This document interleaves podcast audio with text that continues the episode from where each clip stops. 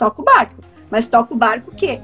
Mapeando os erros, corrigindo os erros e melhorando a excelência na entrega dos nossos serviços, tá?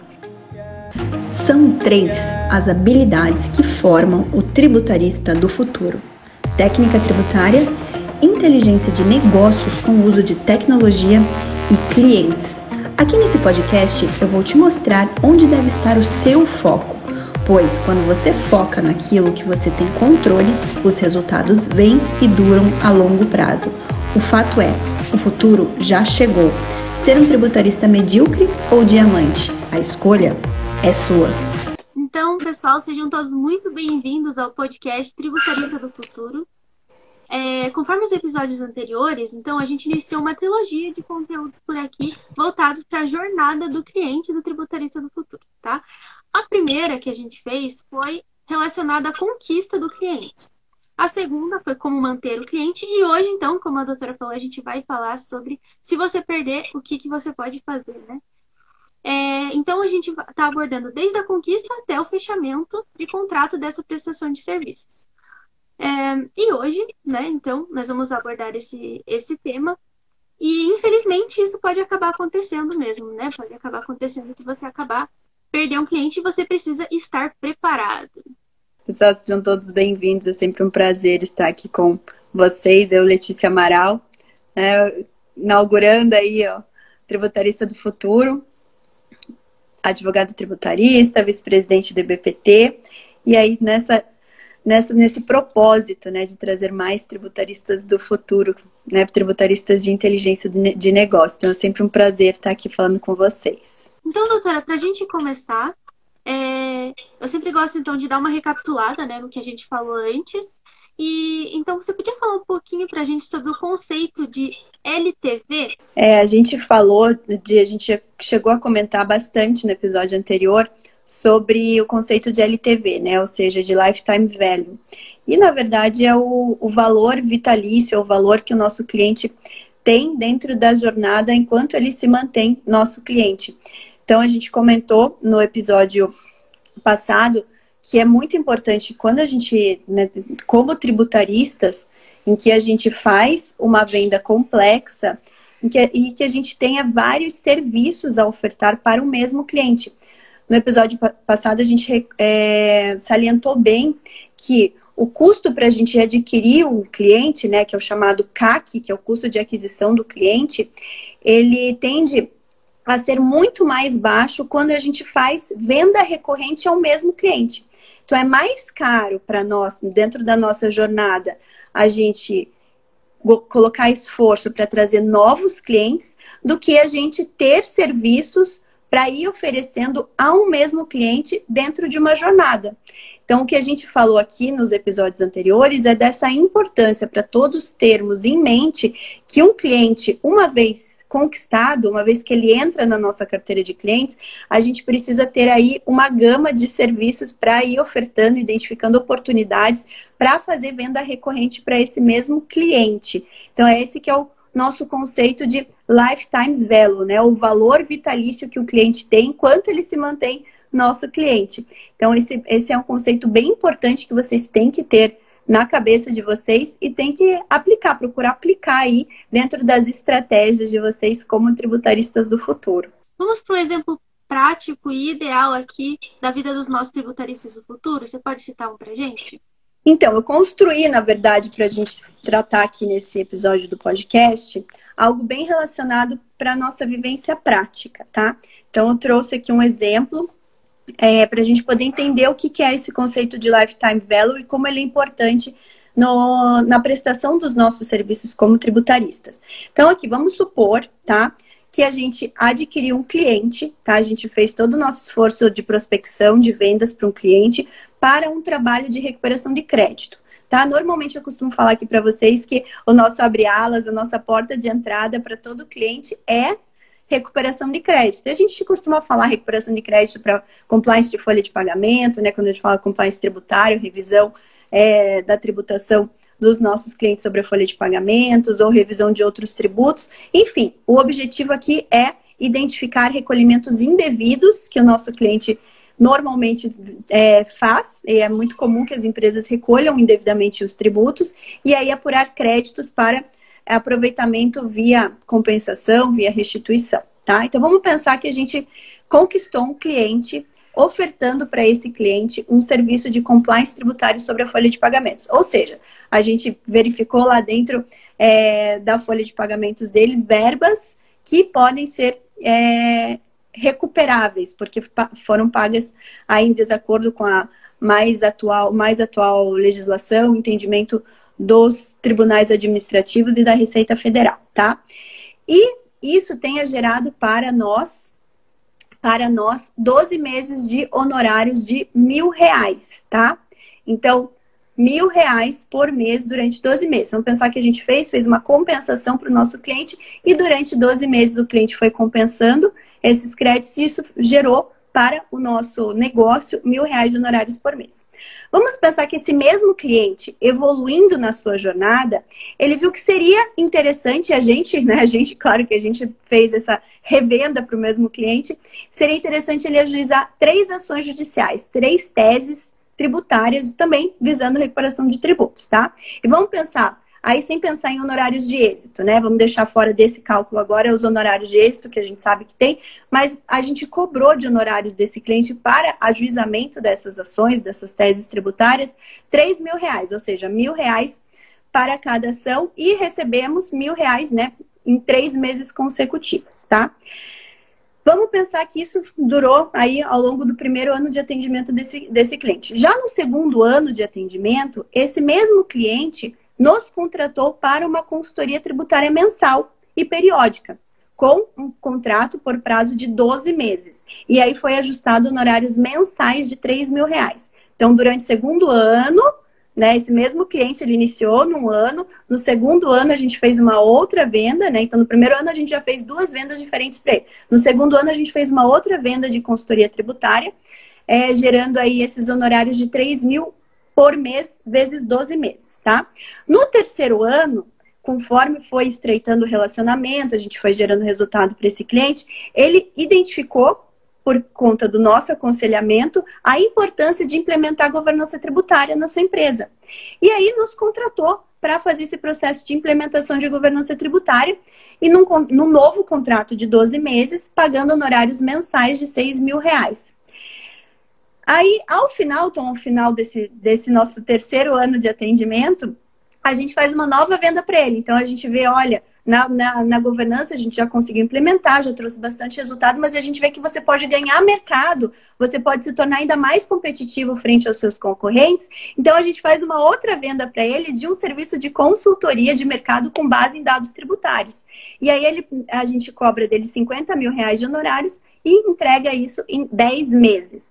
Então, aí, pegando esses quatro anos, né? Quase quatro anos, na verdade, deu três anos e dez meses de atendimento ao nosso cliente, como que a gente calcularia o LTV nesse nosso negócio, tá?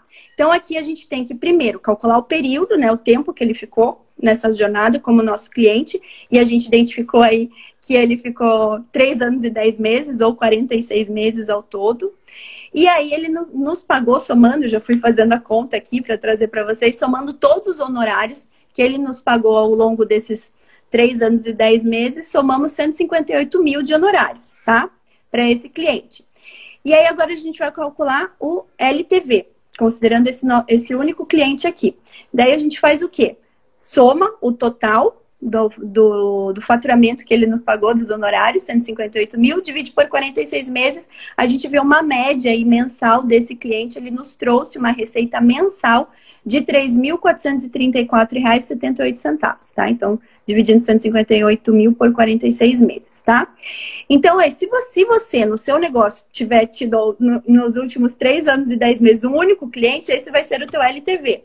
Mas isso não é, não, é, né, não costuma ser a realidade. A gente tem vários clientes na nossa carteira e o ideal é que a gente pegue essa soma de clientes pelo período de tempo que ele fica e quanto que ele nos remunera vezes a quantidade de clientes, vezes a nossa recorrência aí para a gente chegar num LTV, num, num, num valor, uma média mensal, né, de quanto que cada cliente nos traz de resultados, ou traz de resultado para o nosso negócio, tá? Então, via de regra, pegando aí um exemplo bem prático e, e seguindo essa esteira de serviços que eu sempre falo para vocês que é importante vocês colocarem no planejamento estratégico de vocês, esse seria um exemplo de cálculo do LTV. Doutora, agora a nossa audiência aqui, né, deve estar se perguntando, mas para que motivo é interessante conhecer o LTV? Tem diversas, essas são métricas, né? Métricas de avaliação do nosso negócio, né? Então aqui a gente está falando um pouquinho de gestão também. Gestão partindo da parte, partindo da análise da jornada do cliente. Então, por exemplo, a gente, sabendo o nosso LTV, sabendo a média de faturamento aí mensal, né? Quanto que esse, esse cliente fica na nossa carteira, é, a gente vai poder saber com mais precisão, olhar quanto que esse, quanto que a gente gasta em tempo, em esforço, em dinheiro para adquirir um cliente. Então, a gente vai conseguir aí estabelecer um CAC, né, que é o custo de aquisição do cliente, mais preciso. Então, a gente sabendo quanto tempo que esse cliente, uma vez adquirido, ele vai permanecer, a gente consegue ver se o nosso CAC ele está num valor bom, ele está muito alto, ele está baixo. Né? Então a gente vai poder mensurar melhor o nosso CAC. Porque o CAC é quanto que eu gasto para que esse cliente se torne meu cliente, né? Em todo o meu processo de marketing comercial.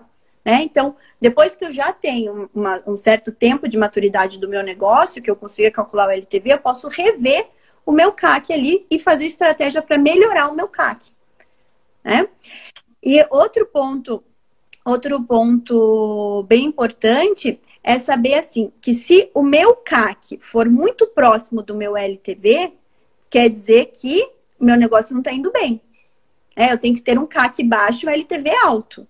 Se meu CAC está muito próximo, quer dizer que eu estou gerando elas por elas e às vezes eu estou gastando mais em esforço de marketing, esforço comercial do que estou tendo de resultado financeiro para o meu negócio. Então são métricas, né? Aí as métricas é, a gente tem diversas métricas dentro do negócio, né? Mas são importantes, são importantes ser analisadas. E aqui, como a gente está falando de jornada do cliente, a gente é bom a gente olhar isso. Então, via de regra, é sempre bom manter o CAC bem abaixo do LTV, tá? Isso é uma análise que vocês precisam fazer conforme o negócio de vocês for atingindo uma maturidade, quanto antes assim vocês conseguem estruturar já o negócio desde o início, mas também sustentável e perene ele vai ser. E é isso que a gente trabalha com os nossos clientes também. Então, essa é bom a gente aplicar isso no nosso negócio, porque são conceitos de gestão que a gente também pode auxiliar os nossos clientes. Né? Então, é importante a gente ter esses conhecimentos. Você falou desses termos aí, eu já lembrei do ROI, né? Que seria esse. esse Exatamente. Esse calculado. Bem lembrado, o retorno, o retorno sobre o investimento, o ROI. Então, para a gente ter essa análise de CAC versus LTV, vai chegar no nosso ROI, que é o nosso retorno sobre o investimento que a gente fez. É outra métrica bem importante também de avaliar, bem lembrado, de bem colocado isso daí também. Então, beleza, eu acho que já deu para entender bem, né, os assuntos que a gente tratou até aqui. Agora, doutora, entrando no nosso tema de hoje. Existe também uma ligação do LTV com a perda do cliente?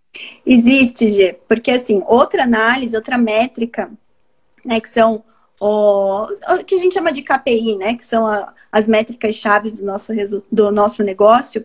Uma outra métrica que a gente precisa analisar, analisar é o churn, churn rate. Até o Otávio colocou aí também, colocou várias sopas de letrinhas aí. A gente não vai abordar todas elas hoje.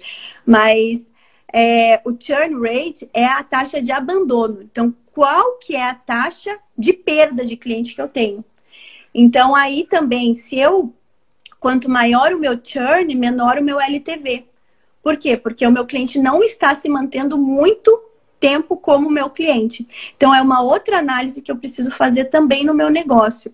Então, quanto maior o tempo do meu cliente no meu negócio, maior, quanto mais ele está sendo, é, tá me tá, tá remunerando o meu negócio, melhor. É, agora, se esse cliente entra, eu tive todo um dispêndio de tempo, né? E é tempo, a gente sabe que prospecção é tempo, é energia, é esforço. Então, eu adquiri aquele cliente e logo na sequência eu, eu já perco esse cliente, vai levar meu, meu churn lá para cima, meu, meu churn rate lá para cima e vai impactar ali na, no, no, próprio ROI, como você mencionou, e aí vai também ser um indicador ruim para o meu LTV, né? Então, a, a, taxa de abandono, ou churn rate, que é o, o conceito em inglês, a definição em inglês, é outra métrica muito importante que a gente precisa fazer no nosso negócio, né? Analisar essa taxa de abandono. E teve alguém que comentou aqui é, que às vezes é contratado, o cliente contrata para uma coisa, entrega e depois o cliente vai, vai para outro né, para outro prestador de serviço. Então, isso aí entra no churn. Você está tendo um churn, churn rate. Agora é questão de analisar estrategicamente por que você está tendo esse churn rate. É, então, esse é, é, outro ponto aí bem importante, né? Bem importante mesmo. E, doutora, o que, que pode estar tá impactando essa perda dos clientes? Então, assim que, eu, tá, assim que a gente constata, então, que o nosso churn, sendo ele alto, não sendo ele alto, mas que ele está impactando negativamente no, na nossa operação, no resultado do nosso negócio, próxima etapa é entender, fazer assim o que a gente chama de debriefing, né? Entender. Opa! Deixa eu arrumar aqui. Entender por que que isso aconteceu. Então, fazer lá toda uma retrospectiva e tentar colocar no papel onde eu errei, por que, que eu perdi esse cliente. Foi porque eu demorei. Né? Então, aí tem diversos fatores, tá, Di? Então, pode ser porque eu não prestei um bom atendimento, aquele cliente ele exigia um nível de atenção que eu não consegui dar, porque eu demorei para dar um retorno, porque eu me comprometi a entregar algo e eu entreguei menos do que eu me comprometi tá? Muitas vezes o nosso churn é porque, é porque a gente tem é, um desalinhamento de comunicação com o nosso cliente. E eu comentei isso nos episódios anteriores, que às vezes esse desalinhamento de comunicação leva à perda do cliente. Um exemplo de um desalinhamento de comunicação. Às vezes eu não coloquei para o meu cliente quais eram as regras para comunicação via WhatsApp. Então, o cliente, na cabeça dele, ele pode entrar em contato comigo todo momento e ele tá já com aquilo na cabeça que ele vai ter um retorno rápido, né?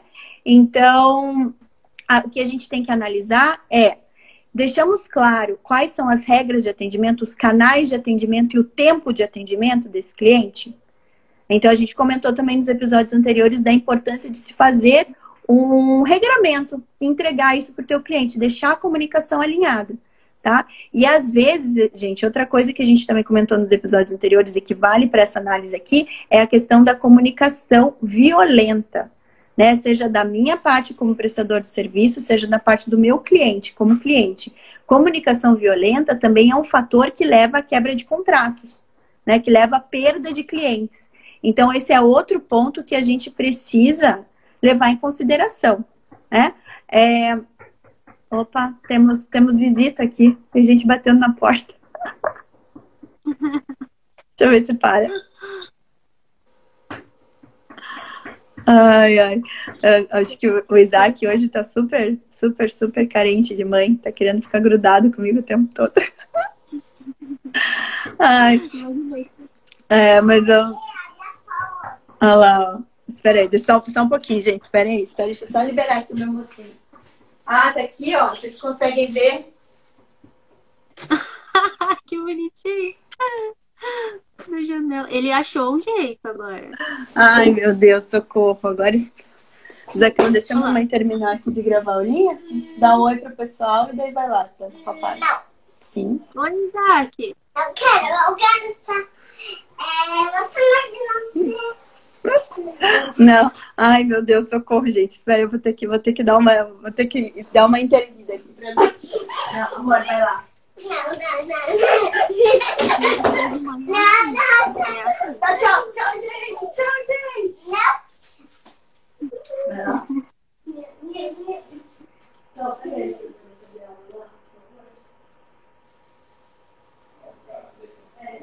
É, participação especial mesmo. Veio a brilhantar aqui. Não tem comercial que traz criancinha pra chamar mais atenção? É isso. Foi tudo planejado.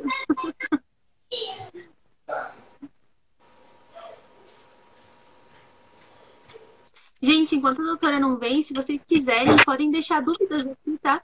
Pronto. alguma experiência que vocês Pronto, gente, voltei.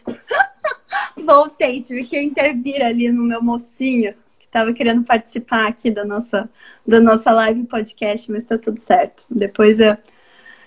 É, acho que agora ele está lá mais calminho. Então vamos lá. Que eu estava falando, o dia estava falando sobre as dicas, né? Porque as análises, por que, que a gente pode perder.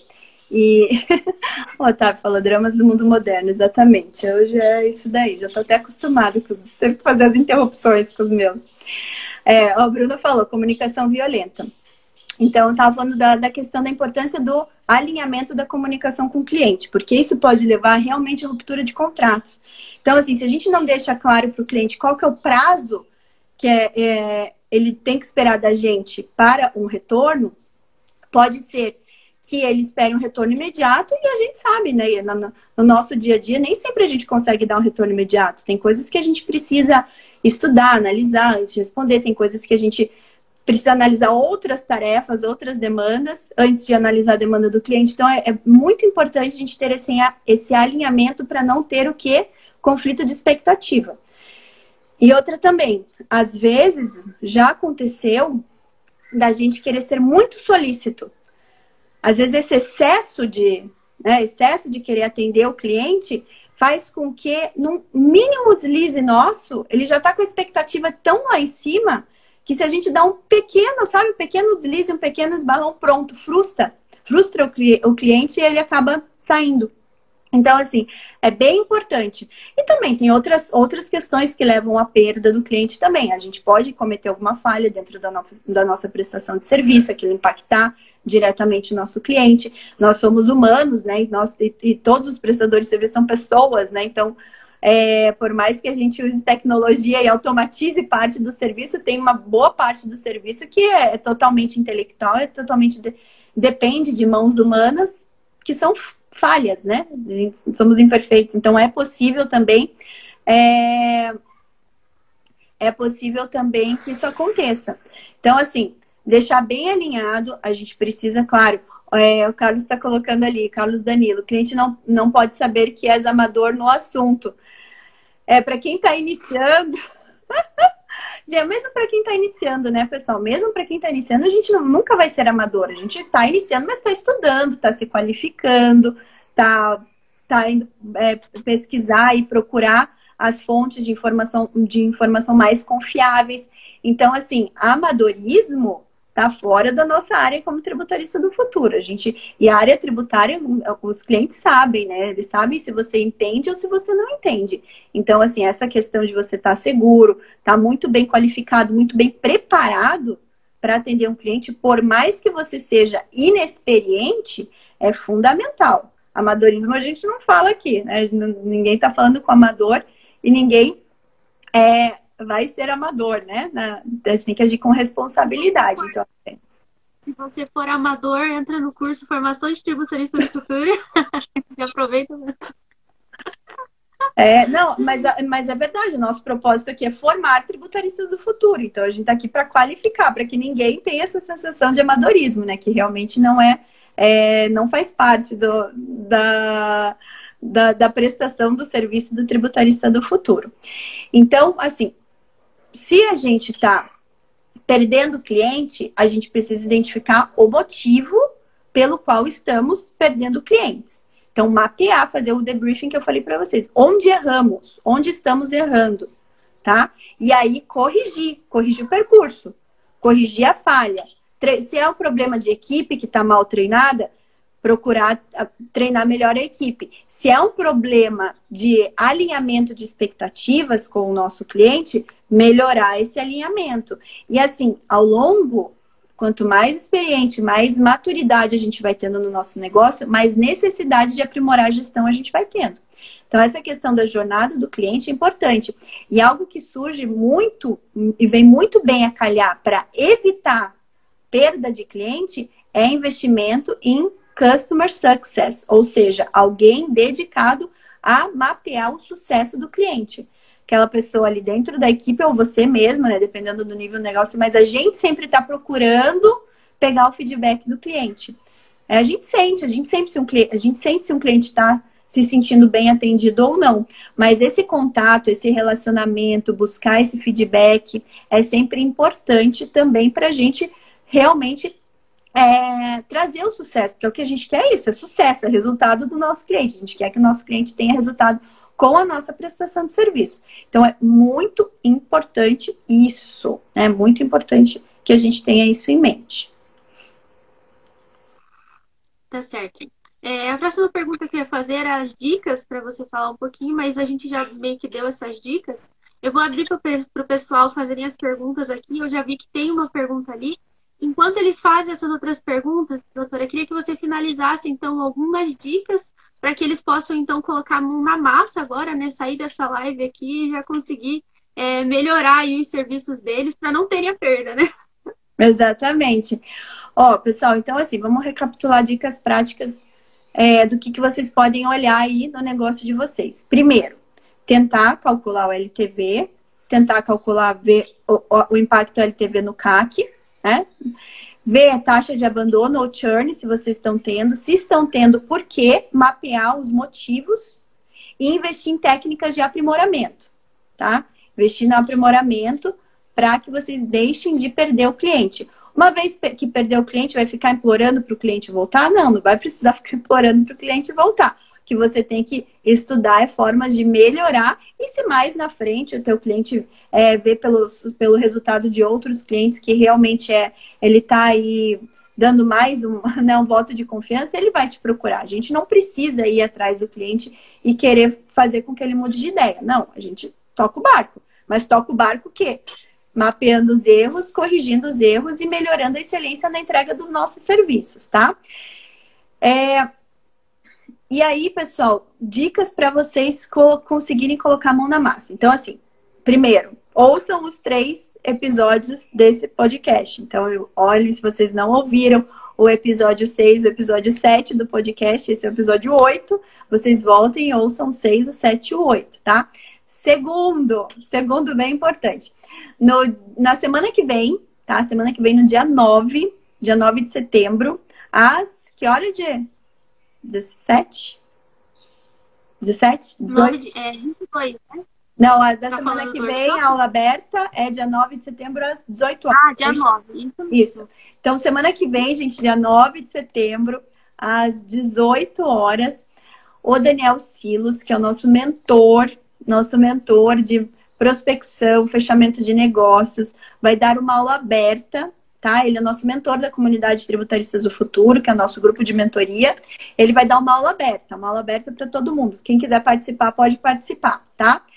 É... Aí, de, a gente precisa fazer o quê? Eu vou colocar o link na bio para o pessoal se inscrever. Ou entrar no Telegram. Uhum.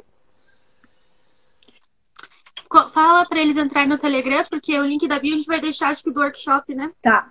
Então, vou, então a gente vai colocar o link lá no Telegram para essa aula aberta, tá? Então, entre, entrem no canal do Telegram Tributarista do Futuro para receber o link para aula aberta. Vai ser uma aula sobre montagem do processo de vendas do absoluto zero. Então, se você está aí nessa fase de ter que trazer mais clientes e melhorar o teu processo de vendas, então ele vai ensinar do zero como que monta esse processo de vendas. Vai ser uma aula para os membros da nossa comunidade, mas vai ser uma aula aberta. Então, uma vez por mês, a gente procura fazer uma aula aberta, até para vocês conhecerem também como que funciona a nossa comunidade Tributaristas do Futuro, tá?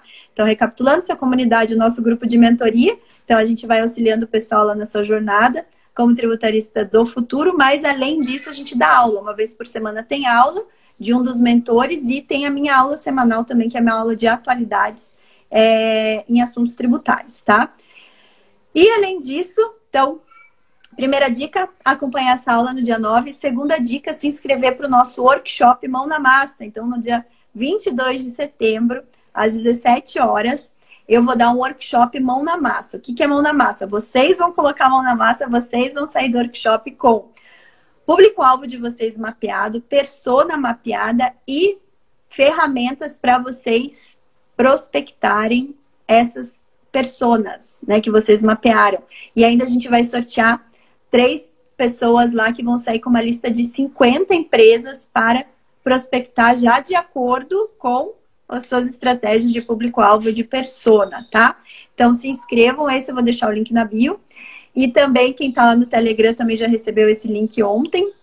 E assim que vocês se inscreverem, vocês vão poder baixar o nosso e-book de montagem de público-alvo e persona, que vai ser mais ou menos o nosso guia do workshop, tá? Então, baixem, já, de, vão, já vão com, com algo em mente, porque no workshop vai ser mão na massa para a gente desenhar isso daí, tá bom, gente? E o workshop ainda vai inaugurar as matrículas para a nossa quarta BI. O que, que é a quarta BI? É a nossa, nossa quarta turma do curso BI Tax Pills, que são os workshops de tributação e inteligência de negócio, em que são todos workshops mão na massa. São nove workshops para vocês não apenas é, focarem na parte de prospecção e, e negociação com clientes, mas também técnicas utilizando é, customer, é, customer Success, que são técnicas de, que focam na experiência do usuário, é, também workshops mais técnicos relacionados a planejamento tributário, governança tributária, também workshops relacionados a como montar o teu estudo, mas daí é workshop, é mão na massa, todos, é, tudo é mão na massa, são cases práticos, né? Nosso primeiro curso, que é a Formação Tributarista do Futuro, a gente dá teoria. No nosso segundo curso, que é o BI Tax Pills, a gente já dá a prática. Então, são vários cases para vocês poderem colocar a mão na massa aí. Então, esse workshop do dia 22 vai inaugurar as matrículas da quarta BI. Quarta BI vai acontecer no dia 30 de setembro, tá? Vai ser totalmente ao, ao vivo, né? E online, né? Essa quarta BI aí. As outras foram presenciais e online, mas essa vai ser só, só online, né? Por, por conta da pandemia. Então, fiquem, anotem na agenda aí. Dia 9 temos encontro com o Daniel Silos, dia 22 comigo. E aí também já se preparem para ingressar na quarta BI. Quarta BI não é apenas para quem já fez o FTF, que é o curso de formação tributarista do futuro, mas para quem está na área tributária com tudo que é mais prática, né? Quer resolver casos práticos, quer colocar a mão na massa. Então, é para isso que serve a quarta BI. Os nossos alunos que já estão na trilha, claro, mais do que é, são mais do que incentivados a participar da quarta BI, tá? E são, são vagas bem limitadas aí, porque a gente gosta de realmente dar uma boa atenção a todos os alunos durante o curso. Temos perguntas, e eu não vi se temos perguntas. Então, é, perguntaram se a live vai ficar gravada. Já vou adiantar que sim, vai ficar aqui no perfil da doutora Letícia. E perguntaram, eu não, eu não sei se foi uma pergunta ou se ele foi para lembrar você onde você tinha parado. Ele falou comunicação violenta. Talvez ele queria entender melhor o conceito, né? Então, se você quiser só fazer uma abordagem para entender. Tá. E a gente finaliza. Ok. Então, a comunicação não violenta é uma técnica. Né? Eu, abordei, eu abordei bem sobre comunicação não violenta no primeiro episódio, agora eu não lembro se foi no primeiro ou no segundo episódio dessa, dessa série, né? Dessa trilogia. Então, não sei se foi o episódio 6 ou 7 do podcast, tá? Depois vocês podem dar uma olhadinha lá. Eu até acho que eu falei um pouquinho nos dois, mas eu acho que aprofundei mais no, no 7, que foi o antes desse. Mas o que, que é? É uma técnica que a gente utiliza, é uma técnica que está sendo muito bem difundida para você evitar realmente ruídos de comunicação e ruídos de relacionamento. Então, relacionamento pessoal, relacionamento profissional. É, no mundo dos negócios está sendo muito utilizada a técnica da comunicação não violenta, né, em que você realmente leva em conta a, a impressão do outro em relação a uma situação, você posiciona, né, posiciona a opinião dele, a sua opinião, e você já leva meios para resolver aquela situação sem partir para um campo da violência, que né? Não, aí a violência não é a violência no sentido de, de realmente baixaria, né? Baixaria, gritaria, não. É a violência no sentido de acusação, no sentido de, de imposição, né? É, é, essa a comunicação violenta, é aquela que a gente não leva em consideração o sentimento do outro na hora de se comunicar. É, a gente só leva em consideração o nosso, o nosso sentimento. Então, ela passa a ser uma comunicação egoísta também. Por isso que não funciona. É, então, é muito importante que quando a gente vai alinhar com o nosso cliente, a gente procure, e é um exercício, tá? É um exercício. Nem sempre a gente consegue, mas é aquela coisa que se a gente tem a consciência, a gente vai estar sempre treinando e vai estar melhorando. Então, a gente levar essa consciência da comunicação não violenta, tá? E aí, se a gente nota que o nosso cliente tem uma comunicação violenta em relação a nós, a própria técnica da comunicação não violenta faz com que a gente possa reverter a situação. E outra coisa, a gente também pode se posicionar, não pode, a gente deve se posicionar em relação ao cliente na forma do tratamento né? O tratamento cordial, como que a gente espera esse tratamento? E aí a gente também vai chegar no momento que a gente vai ter que se posicionar se a gente quer que aquele cliente se mantenha conosco, caso ele continue insistindo numa forma de comunicação violenta, que é muito desagradável para toda qualquer relação.